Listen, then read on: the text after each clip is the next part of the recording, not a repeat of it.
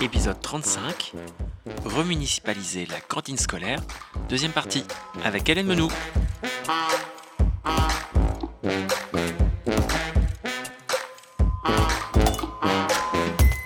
Bonjour, bonjour Hélène. Bonjour Gaël. Bonjour Nico. Salut Yael. Donc cette semaine, on reçoit encore euh, Hélène Menou, qui est maire adjointe à la ville de Blois. On continue à parler euh, sur une de tes délégations, alimentation et agriculture euh, urbaine.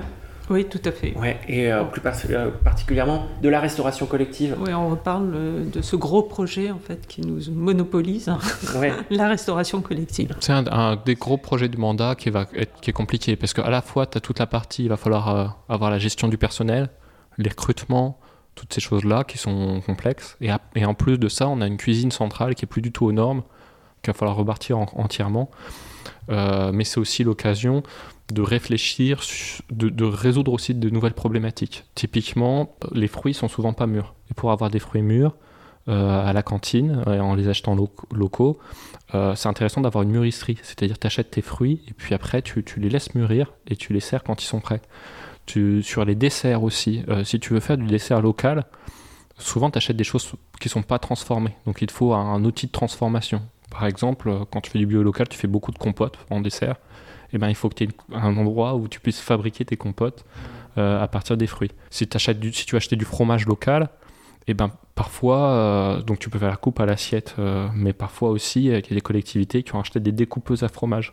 à la taille de la forme de la tome locale parce que c'était beaucoup plus efficace. Et en fait, tu, tu réfléchis à plein de choses comme ça. La légumerie aussi, c'est quelque chose qui, a à tout prix à intégrer. C'est-à-dire que tout d'un coup, quand tu achètes tes légumes, tu n'achètes pas des pommes de terre ou de la, euh, de la salade euh, pré-lavée ou des pommes de terre pré-découpées. Tu achètes une pomme de terre, tu achètes des carottes à des agriculteurs et donc tu vas avoir une partie du personnel qui va devoir éplucher tous ces fruits-là, tous ces, et ces légumes-là, avant de les laver euh, et de les cuisiner. Et donc ça, c'est une compétence de plus. Et donc c'est- il y, a- il y a un sujet spécifique aussi euh, sur la cantine centrale.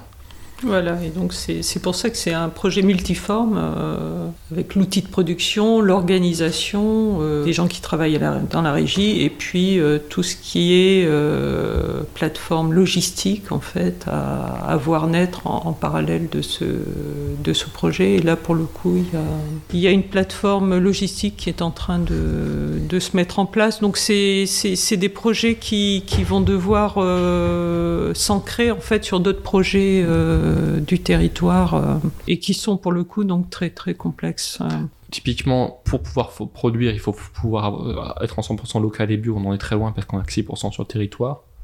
Et en fait, euh, là, on va en profiter aussi pour faciliter la mise en place d'une plateforme logistique. Parce qu'il y a toute cette partie-là, c'est-à-dire que les agriculteurs, ils produisent, mais il faut aussi qu'ils puissent livrer les bonnes quantités au bon moment. Euh, et tout ça, c'est une vraie problématique. Euh, et euh, parce que un agriculteur, il sait, f- il sait faire du légume, mais c'est pas son métier de faire de la logistique Ouais. sur des quantités, de livraison et tout ça.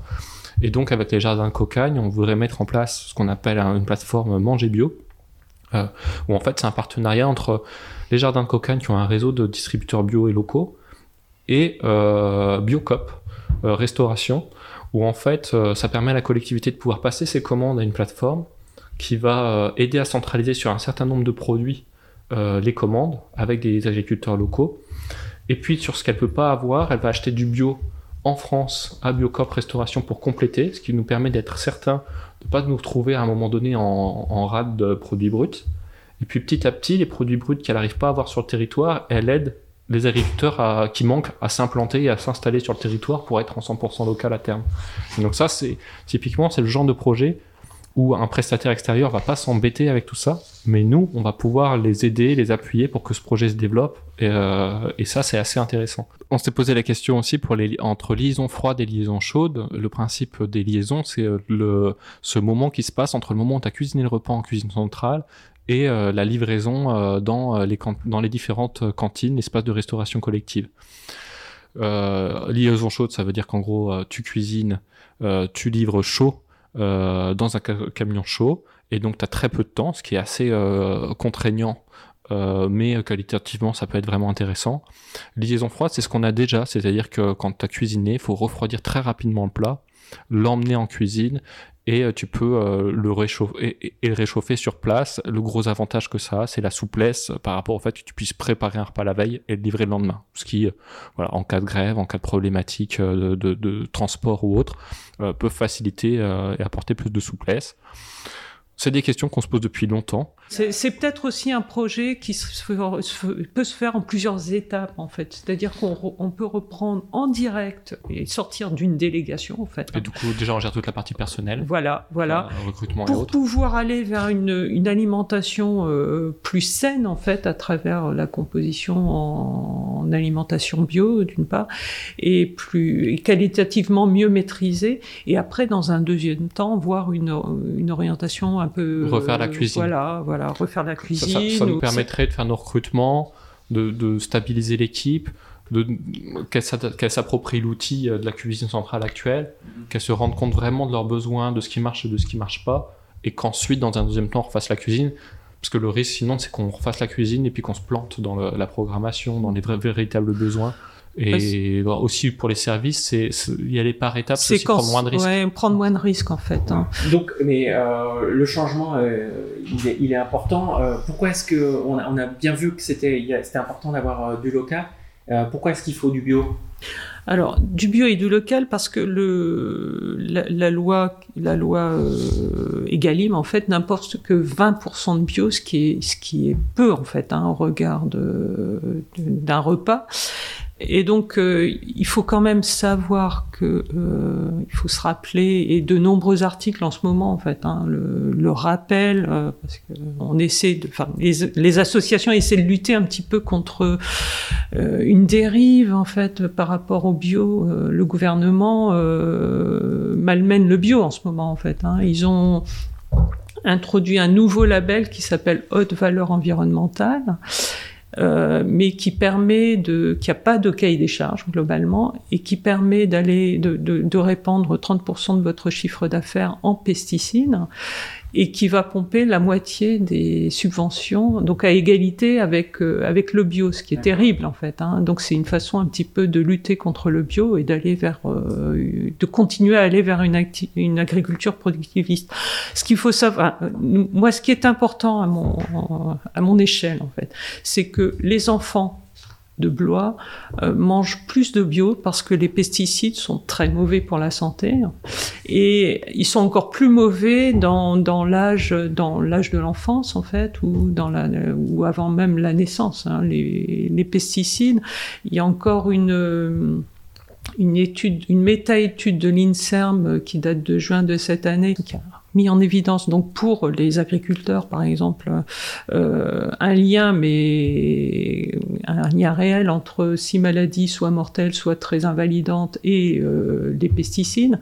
Il y a euh, une étude qui a mis en évidence un lien mais réel entre euh, la consommation là il s'agit de consommation de pesticides et le cancer du sein ou euh, le cancer de la prostate. Enfin, il y a vraiment beaucoup d'indicateurs qu'il faut qui, font dire qu'il faut sortir de cette alimentation qui peut occasionner soit des problèmes de très très graves de santé, encore plus graves euh, parce que on donne euh, des pesticides, enfin dans l'alimentation euh, des pesticides aux enfants dès l'âge le plus bas en fait. Hein. Donc c'est vraiment important de pouvoir ben, servir des repas qui sont le plus sains possible aux enfants de de la ville de Blois. Enfin, ça, moi, c'est vraiment et d'une façon indirecte, c'est le levier aussi pour encourager en fait euh, à une agriculture euh, bio sur le plan local.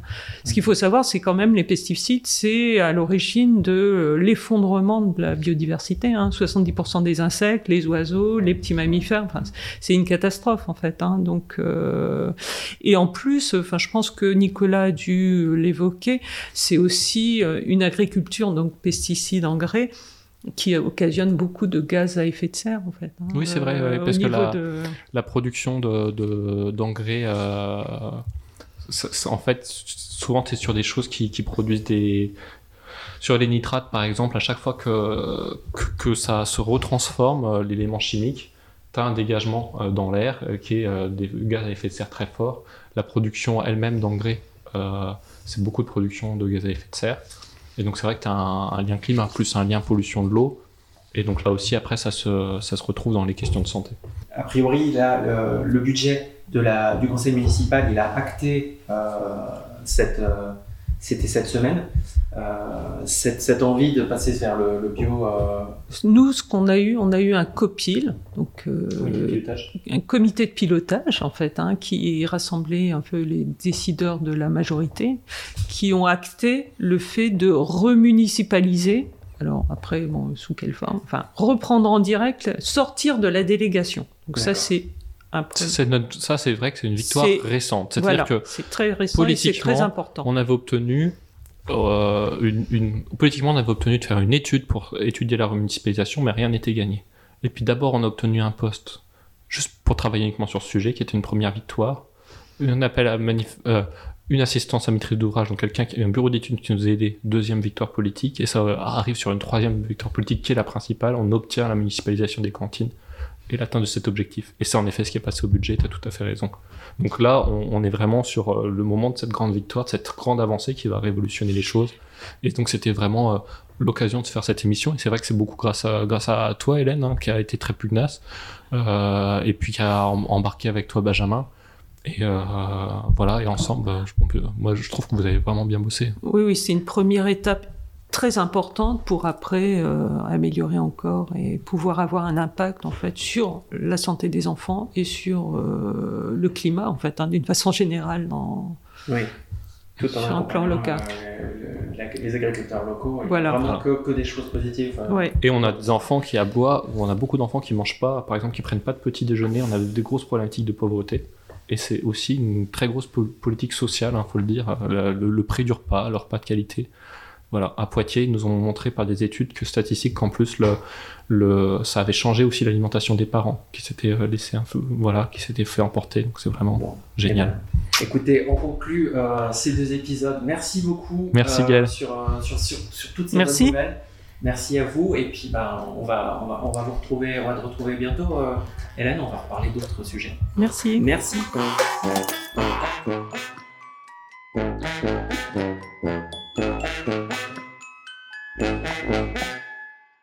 suis Nicolas et c'est mon premier mandat. Par ce podcast, je veux faire un journal qui témoigne de ma vie politique au fur et à mesure que je l'explore. Si l'idée de ce journal vous parle, si vous aussi vous croyez qu'il faut participer à construire la transparence et la confiance en la vie politique pour faire vivre la démocratie, n'hésitez pas à vous abonner, à mettre 5 étoiles et à le diffuser pour le faire connaître.